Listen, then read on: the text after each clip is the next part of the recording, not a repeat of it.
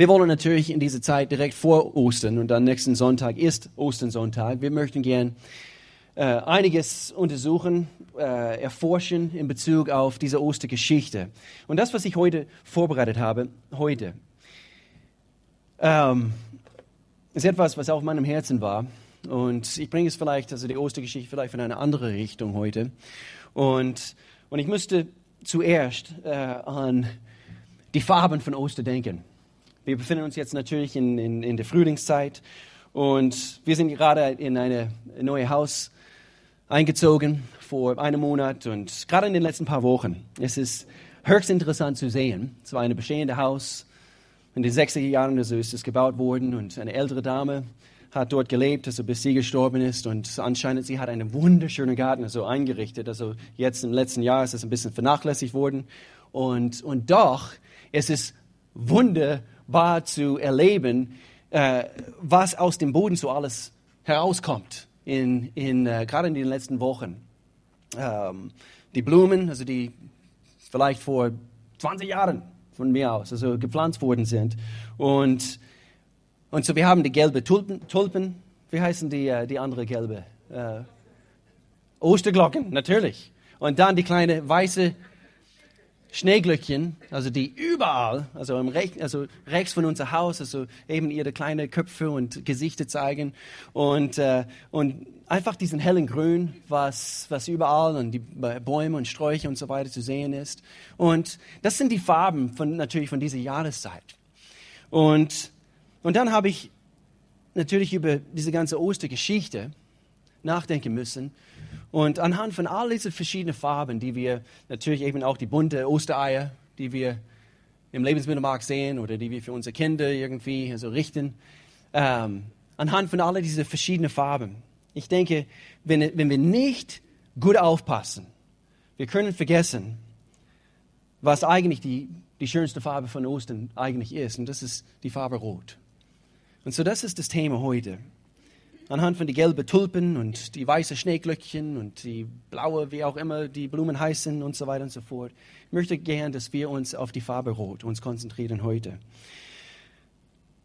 Als ich etwa neun oder zehn Jahre alt war, ich lebte zu der Zeit in Mississippi, Bundesstaat Mississippi. Und in dieser Zeit, es war glaube ich die vierte Klasse, und äh, einer meiner guten Freunde kam auf eine ganz, ich sage, interessante Idee. Und zwar, er kam auf die Idee, dass wir als gute Freunde, dass wir Blutbrüder werden. so, er hat dafür gesorgt, dass er eine wunderschöne neue, und ich betone neue, Rasierklinge in die Schule gebracht hat. Wir haben, wir haben abgemacht, dass er und ich, dass wir uns nach der Schule hinter dem Schulhof, hinter den Schulgebäude uns treffen. Und wir würden diesen Zeremonie quasi durchführen, wo wir Blutbrüder werden. Er hat die Rasierklinge besorgt. Ich bin einfach gekommen mit meinem Finger und meiner Angst. Wir haben uns getroffen und äh, es war eine wunderschöne sonnige Tag draußen. Er nahm diese Rasierklinge aus seiner Hosentasche raus, hat es ausgepackt in den Sonnenlicht, Sonnenschein, es hat geglänzt und ich habe Angst bekommen. Und er sagte, du bist erst dran. du bist als erstes dran. Ein guter Freund ist dieser Kerl gewesen. Auf jeden Fall, er nahm diese Rasierklinge raus und ich nahm das in der Hand und offensichtlich habe ich etwas zu lang gezögert. Er wurde ungeduldig.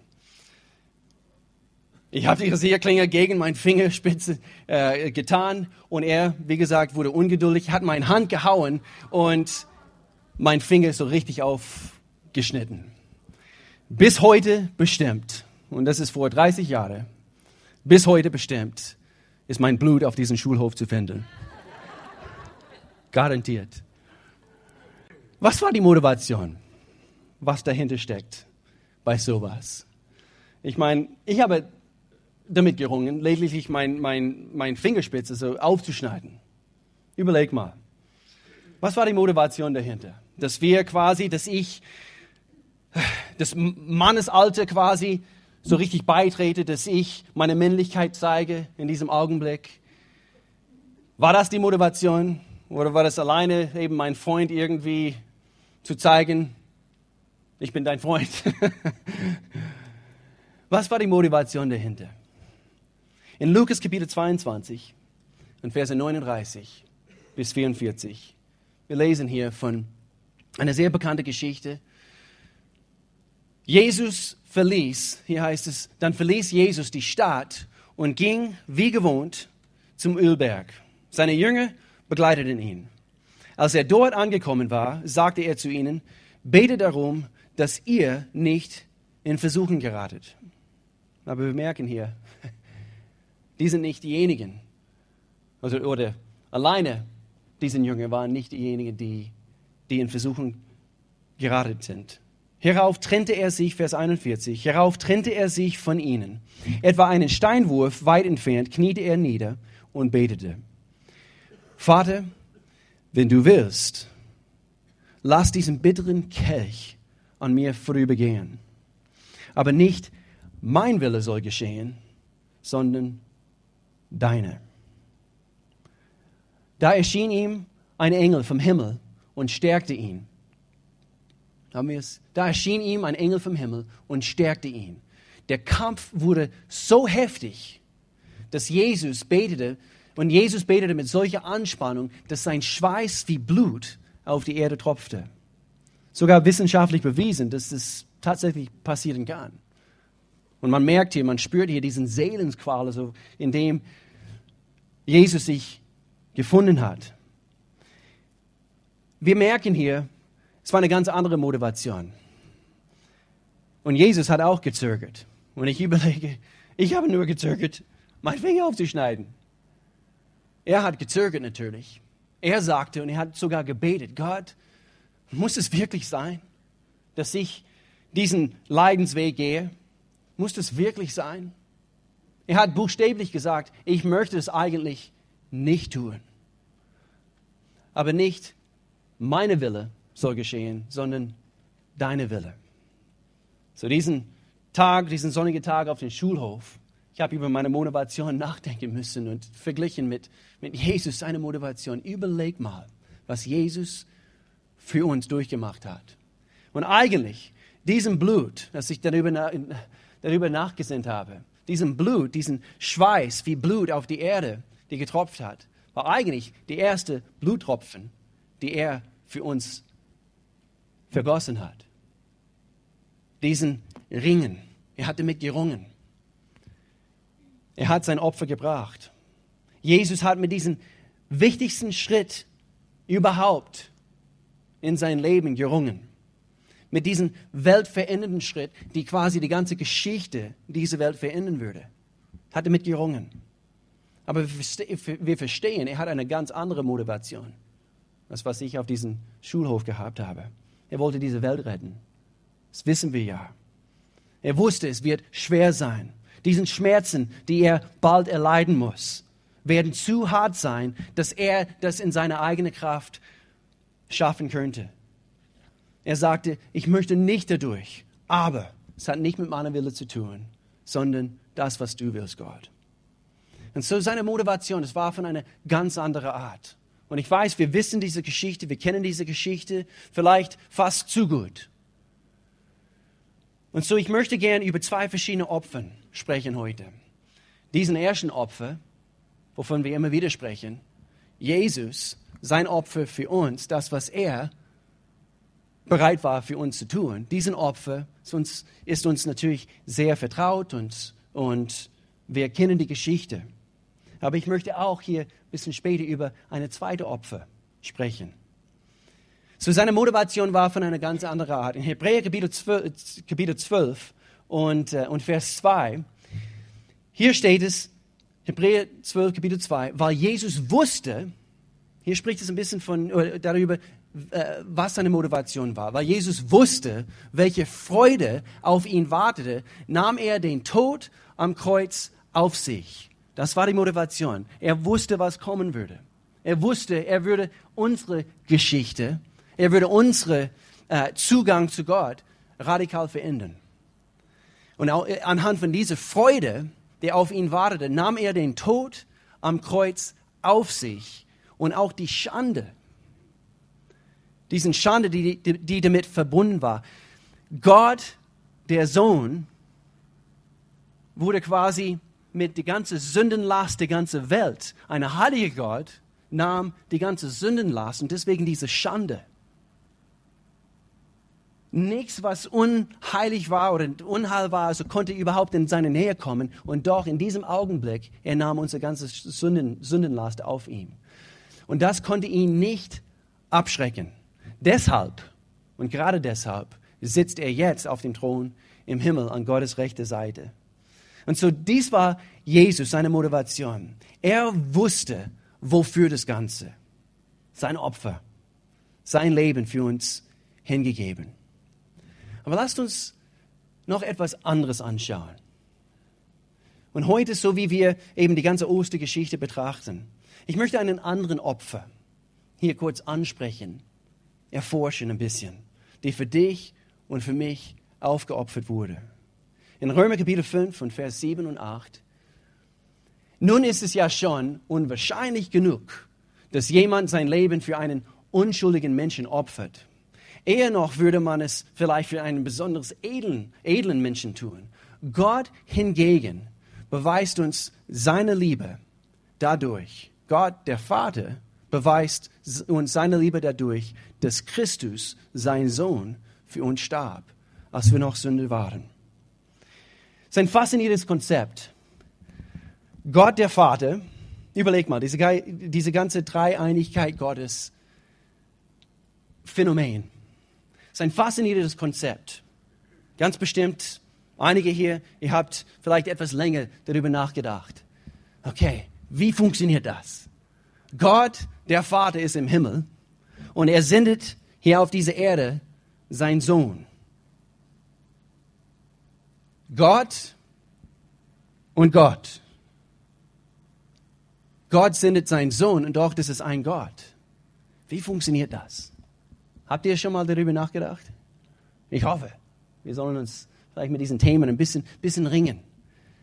Und dann gibt es natürlich Gott in Form der Heiligen Geist. Es hilft mir ein bisschen äh, besser zu verstehen, wie das funktionieren kann, wenn ich an Wasser denke.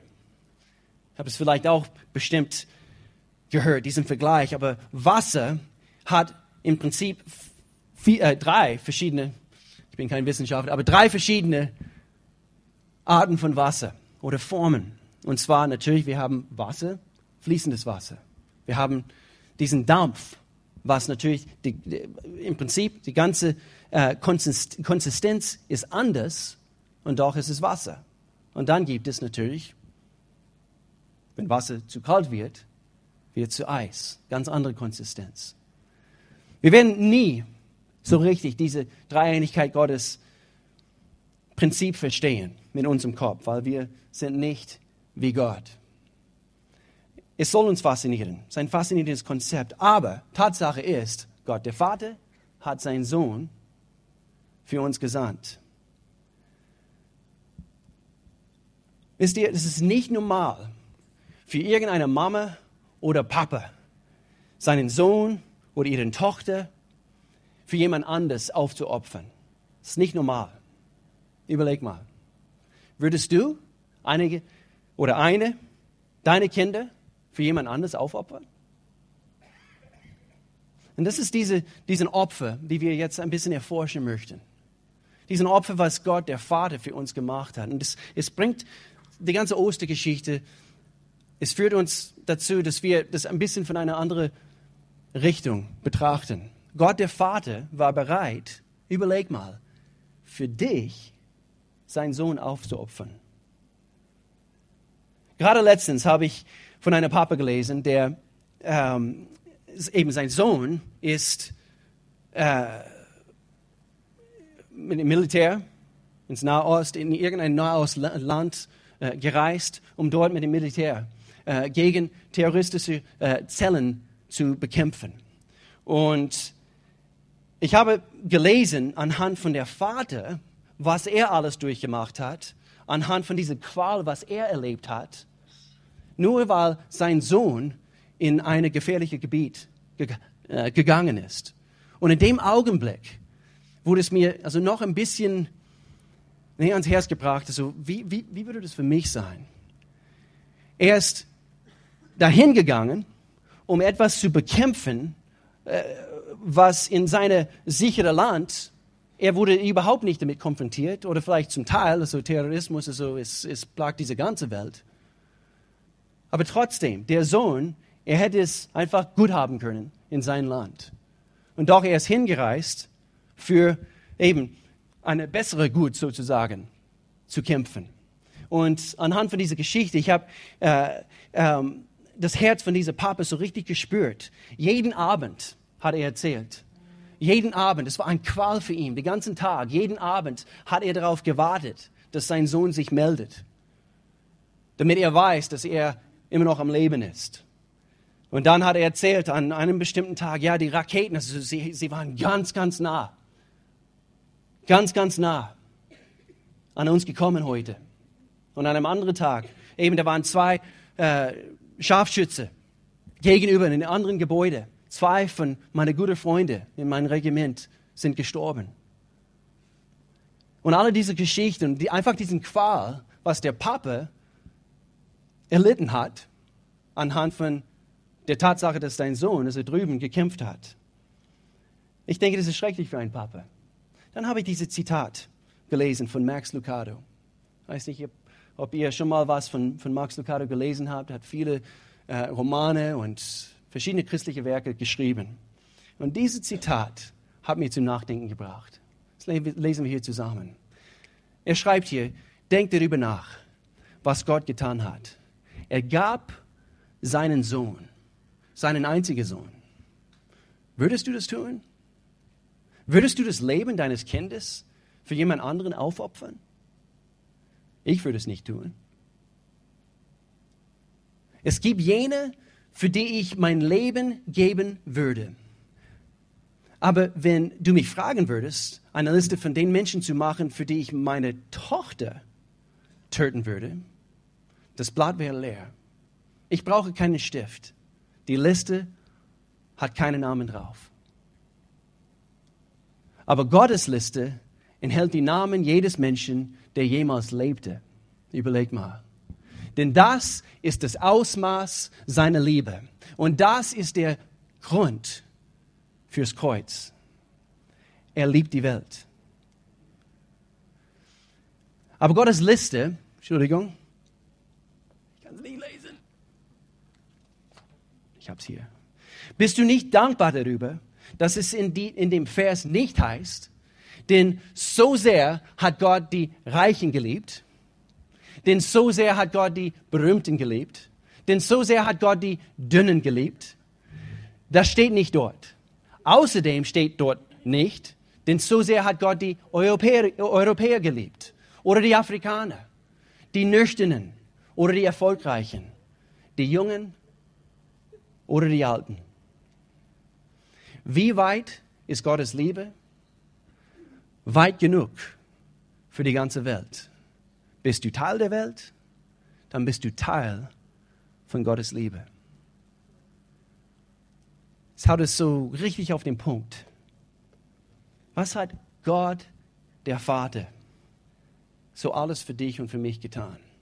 Diese Ostergeschichte, ich behaupte, die schönste Farbe von Ostern ist die Farbe Rot. Diesen Opfer, die der Vater, sein Herz, also sein Herz hat geblutet. Jesus natürlich buchstäblich. Sein Leben, er hat sein Leben für uns vergossen. Ich möchte euch einen Clip zeigen. Vor einigen Jahren habe ich diesen Clip auch hier, glaube ich, im Gottesdienst gezeigt. Und in diesem Clip, ist eigentlich ein ganzer Film, was gedreht wurde, äh, in ein äh, äh, ehemalige, ich meine in Bulgarien oder so, ist es, äh, kommt dieser Film her. Und es ist ein, eine Geschichte von, von einem, der ist dafür verantwortlich, dass, dass die Brücke hoch und wieder runter geht, also im, äh, für, für, äh, für einen Zug. Okay, so er schafft eben für den Bahn und, und, und er steht vor einer riesengroßen Entscheidung. Du hast darüber gesprochen, was so innerhalb 24 Stunden geschehen kann, was unser Leben verändert.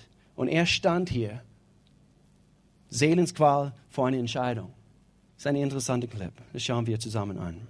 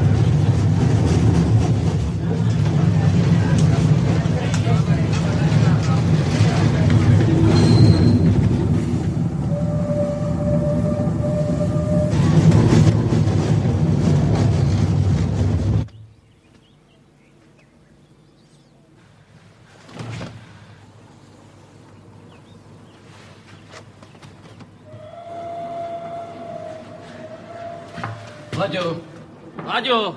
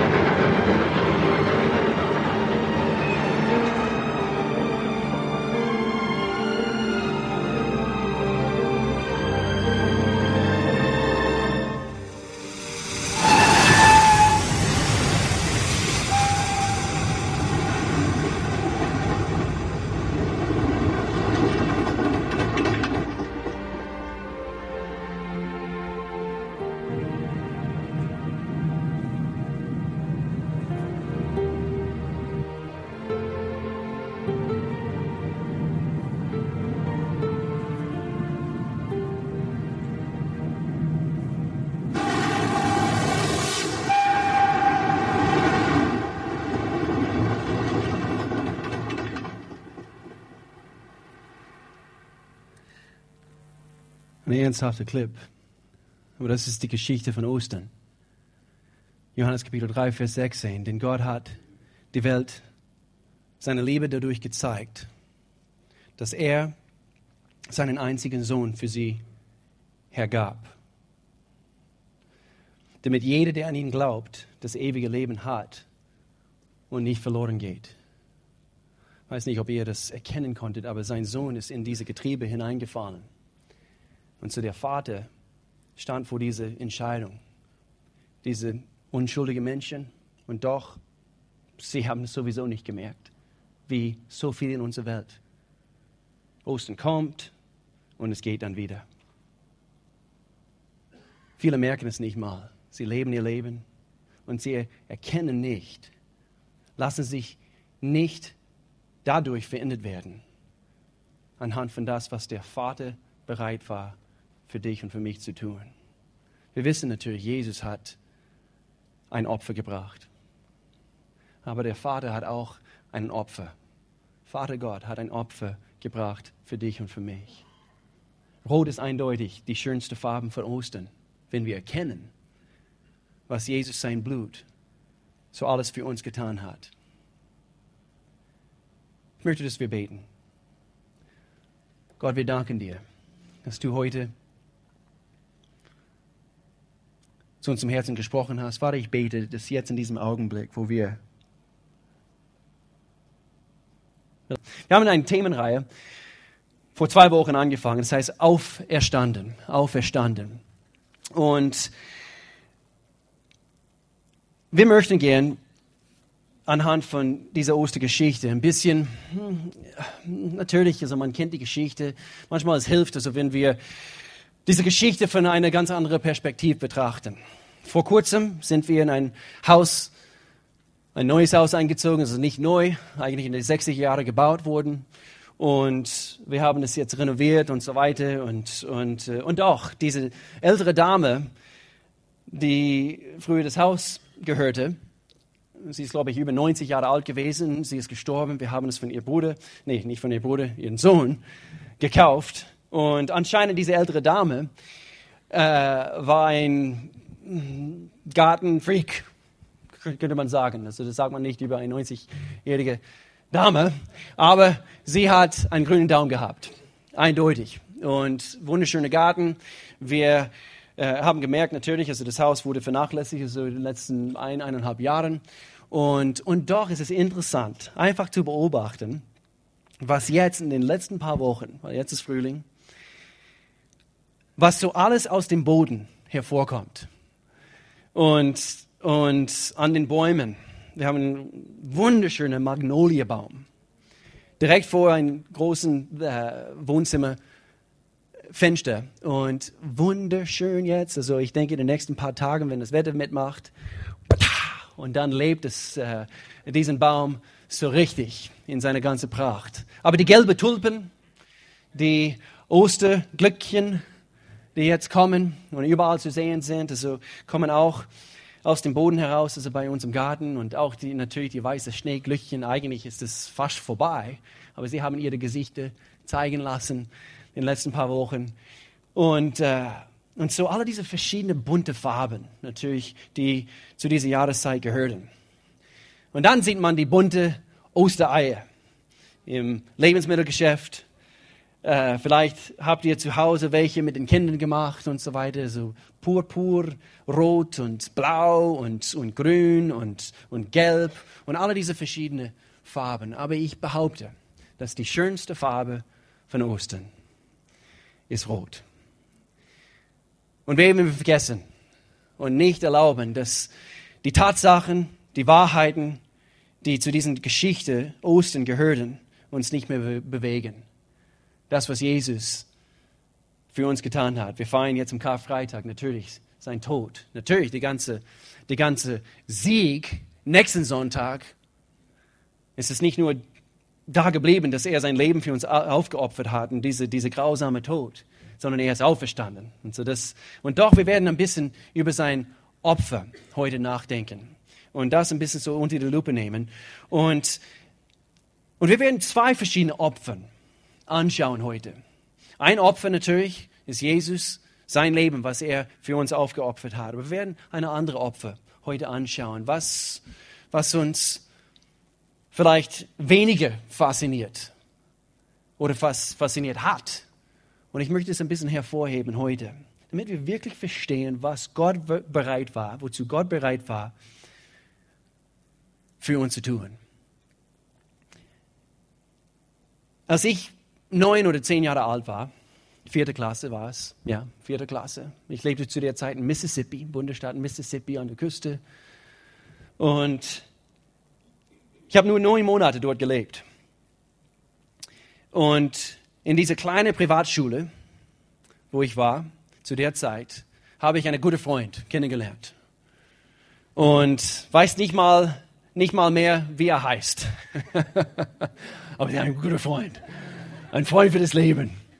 Aber ich kenne seinen Namen nicht mehr. Aber mein Freund zu der Zeit in der, in der vierten Klasse kam auf eine sehr interessante Idee. er sagte, Will, wir können Blutbrüder werden. Er ist ein schwarzer Junge gewesen.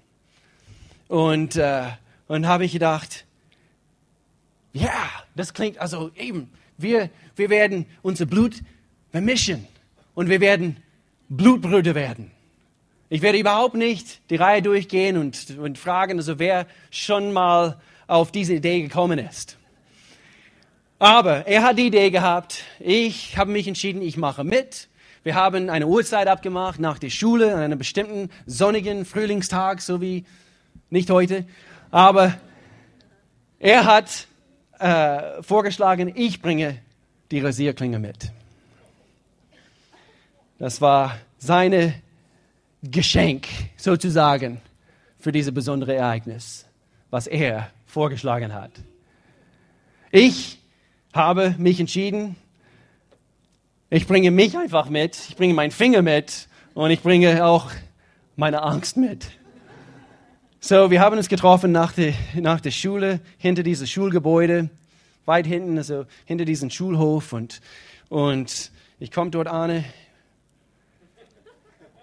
Und er sagt zu mir, er, er zieht die Rasierklinge aus seiner Hosentasche. Er packt es aus, es hat geglänzt in dem Sonnenlicht. Und ich habe sofort Angst bekommen. Er hat es mir gereicht und er sagte, Du bist als, als erstes dran. Ja gut, okay. Ich habe diese Rasierklinge genommen und höchstwahrscheinlich habe ich etwas zu lang mit zitternden Händen gezögert. Und auf einmal wurde er ungeduldig. Er haut meine Hand und ich habe fast die Hälfte von meiner Fingerspitze verloren an diesem Tag, an diesem sonnigen Frühlingstag nach der Schule. Und ganz bestimmt bis heute sind meine Bluttropfen immer noch auf diesem Schulhof zu finden. Ganz bestimmt. Wir wollten Blutbrüder werden. Wir lesen hier eine Geschichte aus Lukas, Kapitel 22. Eine bekannte Geschichte. Und hier heißt es Vers 39. Dann verließ Jesus die Stadt und ging wie gewohnt zum Ölberg.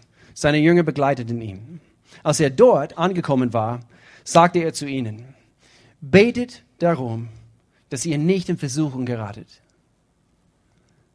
Aber wir lesen hier gleich, er kommt auch in Versuchung. Hierauf trennte er sich von ihnen. Etwa einen Steinwurf weit entfernte, in, entfernt kniete er nieder und betete. Vater, wenn du willst, Vater, wenn du willst, lass diesen bitteren Kelch an mir vorübergehen. Aber natürlich diese berühmten Worte, aber nicht meine Wille soll geschehen, sondern deine. Jesus steht vor einer Wahl. Dann erschien ihm, da erschien ihm ein Engel vom Himmel und stärkte ihn. Der Kampf wurde so heftig und Jesus betete mit solcher Anspannung, dass sein Schweiß wie Blut auf die Erde tropfte. Das ist wissenschaftlich bewiesen. Wenn man sich so arg in einer Seelensqual, so wie das jetzt, sich befindet. Es ist tatsächlich möglich, dass es passiert. Ich behaupte, diese Ereignisse und anhand von diesen Ereignissen, dieser Moment in Jesus seinem Leben, das war, als ich darüber nachgesinnt habe, habe ich überlegen müssen. Das waren eigentlich die ersten Bluttropfen, die Jesus für uns vergossen hat. Er hat sich entschieden. Er, er, er befand sich in einer Zeit in seinem Leben, er stand vor einer heftigen Entscheidung. Und an diesem sonnigen Frühlingstag stand ich auch vor einer Entscheidung. Aber wo, wozu eigentlich? Vergleich mal diese, diese zwei verschiedene Geschichten. Was war meine Motivation an diesem Tag? Ich wollte Blutbruder werden mit meinem Freund, dessen Name ich nicht mehr überhaupt kenne. Was war meine Motivation? Vielleicht, dass ich das Mannesalter beitrete, dass ich meine Männlichkeit, meinen Freund zeige und so weiter. Aber was war Jesus? Seine Motivation. Ich habe gezögert, überhaupt meinen Fingerspitze aufzuschneiden. Und überleg mal, Jesus wusste, er ist, wir dürfen nicht vergessen, er ist Gott. So er weiß, was auf ihm kommt. Er weiß, was für ein äh, Leidensweg er für uns gehen muss. Und er steht vor diesem Wahl. Und er hat sich entschieden, nicht meine Wille, Gott, sondern deine. Das ist diese Entscheidung. Natürlich wissen wir, was die Weltgeschichte so stark verändert hat. Aber hat es deine Geschichte verändert? Erlauben wir anhand von dieser Geschichte, dieser Ereignisse, dass es unser Leben verändert. Das ist deine Geschichte. Das ist deine Zukunft verändert. Jesus sagte, das, das wird schwer sein. Diesen Schmerzen, die ich bald erleiden muss, die werden zu, zu, sie werden zu hart sein. Ich kann es nicht. Gott, ich, ich, ich will es eigentlich nicht. Und doch nicht meine Wille geschehe, sondern deine. So wir wissen natürlich, Jesus war bereit. Er hat sein Leben für uns aufgeopfert. Und seine Motivation, was war meine Motivation? Blutbrüder zu werden? Aber seine Motivation, es war, von einer, es war auf eine ganz andere Ebene. Und wir lesen hier in Hebräer Kapitel 12, Vers 2, weil Jesus wusste, und hier ist die Motivation, weil Jesus wusste, welche Freude auf ihn wartete. Er hat gesehen, was kommt.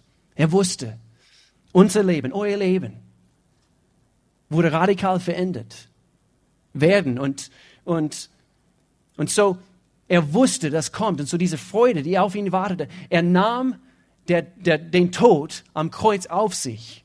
Und auch die Schande, die, die damit verbunden war. Überleg mal, diese Schande, es war nicht nur, er stirbt, er leidet für uns, sondern Gott allmächtig, ein heiliger Gott, ein Gott, äh, der nicht mal in die Nähe von Sünde kommen könnte, weil er heilig war. Er hat sich entschieden, die ganze Sündenlast anhand von deiner Sünde, meiner Sünde, auf sich zu nehmen. Es war eine Schande für ihn. Und doch, er war bereit, das zu tun. Er nahm diese Schande auf, auf sich und damit verbunden war. Es konnte ihn nicht abschrecken. Deshalb sitzt er jetzt. Deshalb. Und deshalb preisen wir ihn im Lobpreis. Wir beten ihm an. Wir sagen Gott, wir staunen. Wir stehen in Ehrfurcht vor dir. Deshalb sitzt er jetzt auf dem Thron im Himmel an Gottes rechter Seite. So, das war seine Motivation. Eine ganz andere Art Motivation. Und doch, anhand von dieser Entscheidung, Gott selbst ist wie äh, Blutbrüder mit uns geworden. Er hat einen Bund mit uns abgeschlossen. Er geht nicht zurück auf sein Wort. Er kehrt also sein Wort kehrt nicht leer zurück. Aber lasst uns etwas anderes anschauen. Diesen Opfer kennen wir sehr gut. Aber ich denke, diese andere Opfer, was Gott für uns gebracht hat, wir, wir legen vielleicht weniger Wert darauf oder, oder wir haben äh, uns wenig, also gedanklich damit beschäftigt. Römer Kapitel 5 und Vers 7 und 8. Nun ist es ja schon unwahrscheinlich genug, dass jemand sein Leben für einen unschuldigen Menschen opfert. Eher noch würde man es vielleicht für einen besonders edlen Menschen tun. Gott hingegen beweist uns seine Liebe dadurch, dass er Christus, sein Sohn, das ist diesen Opfer, die wir hier gleich anschauen werden, dass er Christus, sein Sohn, für uns sterben lässt, als wir noch Sünde waren. Das ist ein faszinierendes Konzept. Überleg mal. Gott, drei Teile. Gott der Vater sendet Gott der Sohn auf diese Erde. Wie funktioniert das? Weil wir wissen, ein Gott. Ganz bestimmt. Wir haben hm, schon mal versucht und, und wir haben gemerkt, dass unser Kopf geht einfach nicht in diese Richtung. Weil Gott ist Gott. Und diese Dreieinigkeit Gottes ist, ist ein Phänomen, es ist ein Prinzip, was wir einfach nicht verstehen können. Aber Gott, der Vater, ein Gott, wir haben Gott, der Heilige Geist und Gott, der Sohn, kam tatsächlich auf diese Erde, schlüpfte so rein in die Weltgeschichte. Und Gott, der Vater, hat ihn gesandt. Und an dem Tag starb Gott der Sohn. Und doch Gott der Vater lebte noch. Das ist ein interessantes, faszinierendes Konzept. Es hilft mir, diese Dreieinigkeit Gottes besser zu verstehen, wenn ich an Wasser denke. Vielleicht habt ihr mal diesen Vergleich gehört. Aber Wasser bleibt Wasser, ob, obwohl vielleicht die Konsistenz ändert sich. Und zwar, du hast Wasser, aber natürlich, wir senken die Temperatur. Was hat man dann? Eis. Habe ich Eis, Eis, Baby gehört? Von der ersten Reihe. Eis, Eis, Baby.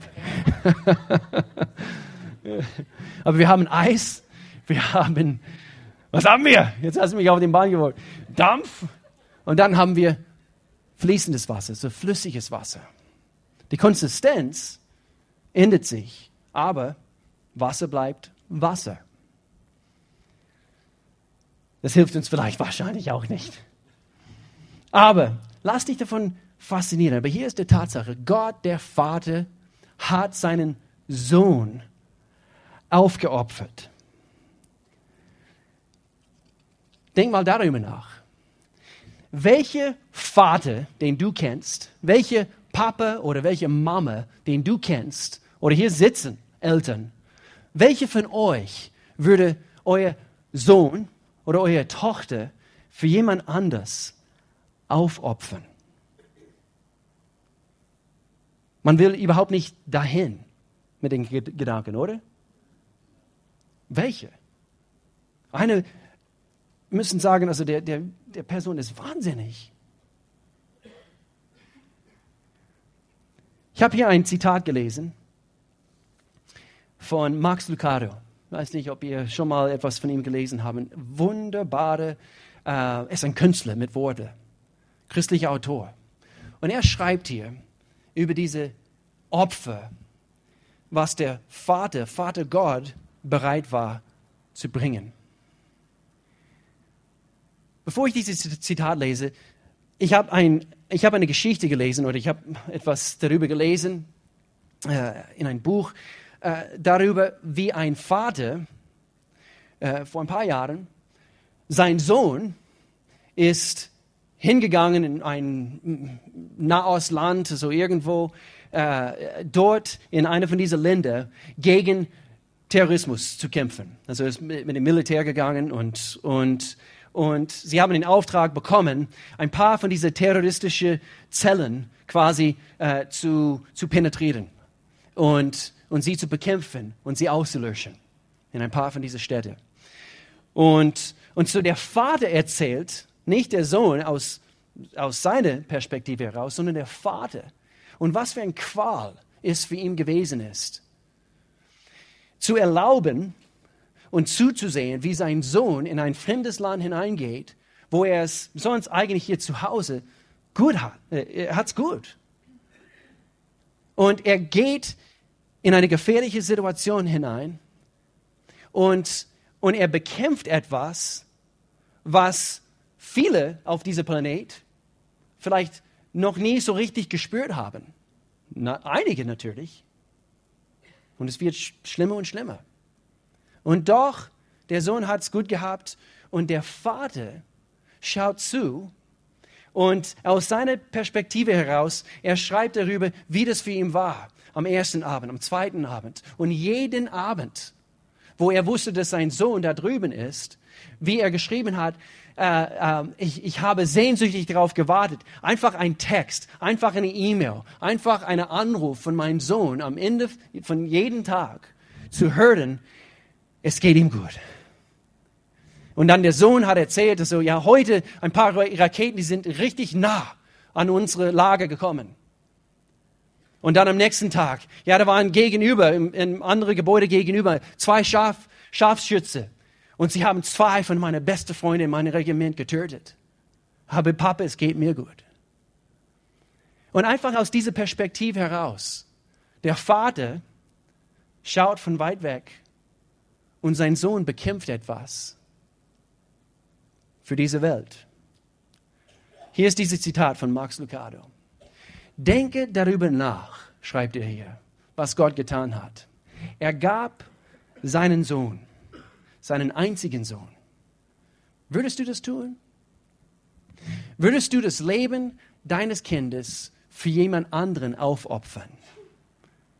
Ich würde es nicht tun. Es gibt jene, für die ich mein Leben vielleicht, mein Leben geben würde.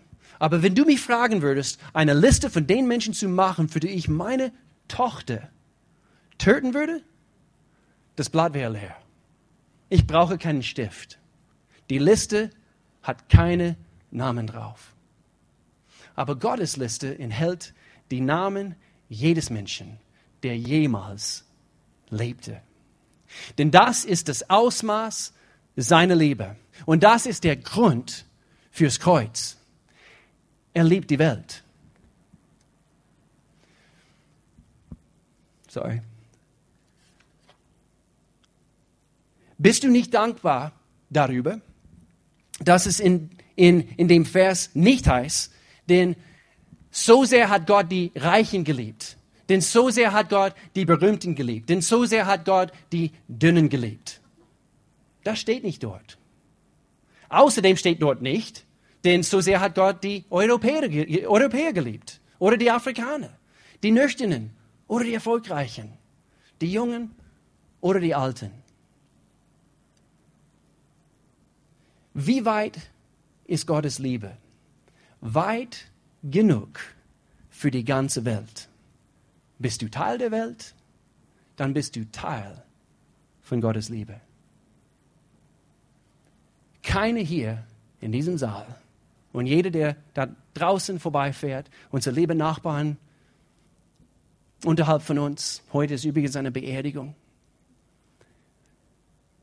Keiner ist außerhalb die Liebe Gottes. Vielleicht sind viele außerhalb die Gegenwart Gottes.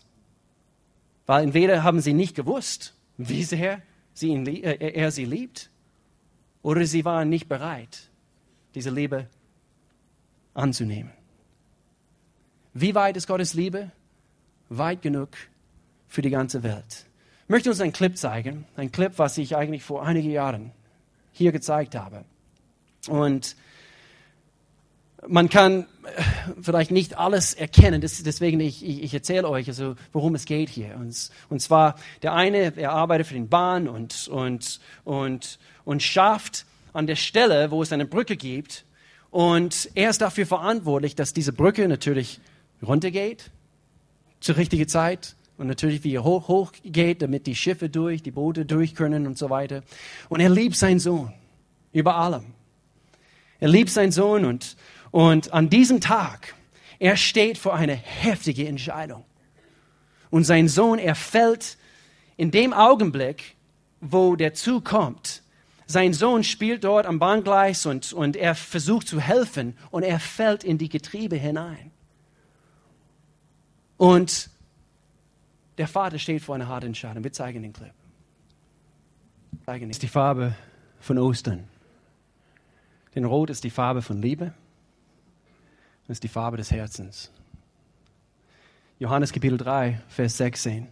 Denn Gott hat der Welt seine Liebe dadurch gezeigt, dass er seinen einzigen Sohn für sie hingab oder hergab, damit jeder, der an ihm glaubt, das ewige Leben hat und nicht verloren geht. Diesen Clip, es beeindruckt mich jedes Mal. Und die Szene, die ich hier ein bisschen hervorheben möchte, ist diese Szene im Zug. Und ganz am Schluss, wunderbar dargestellt. Genau wie es in unserer Welt ist. Der Vater Gott hat der größte Opfer überhaupt gebracht, die ein Vater bringen könnte. Und und doch, wir in unserer Welt, wir leben unser Leben. Wir küssen unsere Freundinnen. Nichts Verkehrtes daran. Aber wir leben unser Leben wie auf einem Zug. Und wir haben gar nicht gemerkt, was für ein Opfer Vater Gott für uns geopfert hat. Wir wissen natürlich, Jesus hat sein Leben für uns gegeben. Er hat gelitten. Das möchte ich auch nicht irgendwie, irgendwie versuchen zu vergleichen. Welche Opfer war größer? Es waren zwei riesengroßen Opfer. Warum? Warum? Damit wir weiterleben können. Damit wir eine Ewigkeit mit Gott verbringen können. Sonst ist nur Zerstörung. Vielleicht haben wir das Gefühl, aber mir geht's gut. Schau mal, ich fahre auf diesem Gleis und es geht mir gut. Ohne so richtig zu respektieren, ohne so richtig davon fasziniert zu werden. Was hat Gott für mich getan? Oh, ich war verloren in meiner Sünde. Ich habe dies, das und jenes getan. Und das trennt mich von dir, Gott. Aber Jesus, du warst bereit.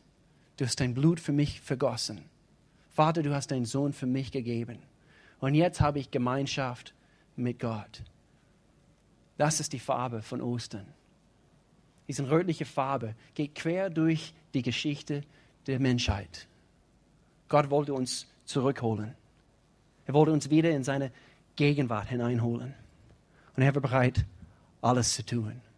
Du gehörst innerhalb seiner Liebe. Du bist nicht herabgeschoben worden, du bist willkommen.